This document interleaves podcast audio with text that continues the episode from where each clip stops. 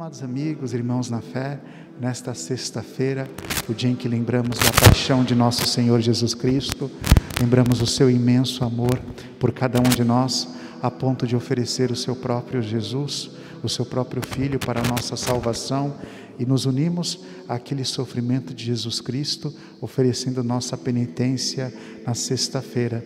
A igreja convida que todos os seus filhos na sexta-feira façam abstinência da carne, não somente na quarta-feira, que é obrigatório, e na sexta-feira da paixão, mas todas as sextas-feiras. Está até na moda agora uma tal de segunda-feira sem carne. Se já ouviram falar disso, mas nós católicos já praticamos, olha, desde a Idade Média, um dia da semana sem carne, em previsão da nossa própria renúncia, da nossa disciplina e para poder aumentar a nossa capacidade em ajudar aos irmãos.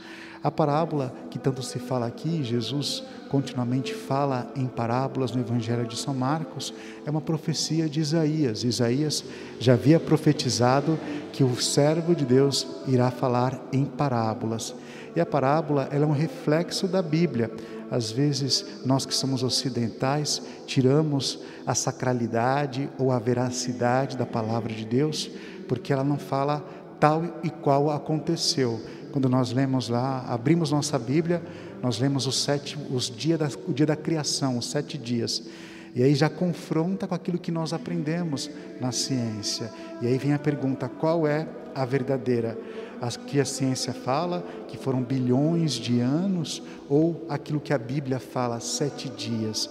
Esse tipo de, de questionamento está nas pessoas que são mais fundamentalistas.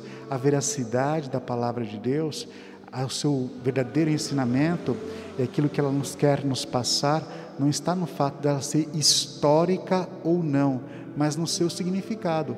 As parábolas, elas não são fatos que aconteceram parábolas são a maneira que nosso Senhor encontrou para conversar com cada um de nós. Toda a Bíblia, nós podemos dizer que tem fatos históricos, de fato, mas ela é uma grande parábola sobre o amor de Deus ao ser humano. Os sete dias da criação, o que, que é? É uma parábola de como Deus nos ama profundamente, como Ele preparou as coisas para nós um dia estarmos aqui. E a parábola de hoje na boca de nosso Senhor Jesus Cristo, revela a potência do reino de Deus. O que é o reino de Deus? Reino de Deus, nos ensina o catecismo, é o próprio Jesus. Jesus é o seu reino. Jesus é a pessoa que nos anuncia, que nos mostra aonde devemos ir. Ele é o caminho, a verdade e a vida. E Jesus hoje nos ensina que tudo é Ele. Ele compara a vida do cristão com a vida da graça. É como uma semente, a gente joga lá, ela nasce, ninguém sabe como aconteceu. E a vida da graça é assim. Às vezes a gente quer botar nossa ciência humana, quer botar explicações humanas e as coisas realmente não têm explicações. É um grande mistério. E aceitar o mistério é jogar-se à fé, é abandonar-se à fé. O Papa Francisco falava na Gaudium, né?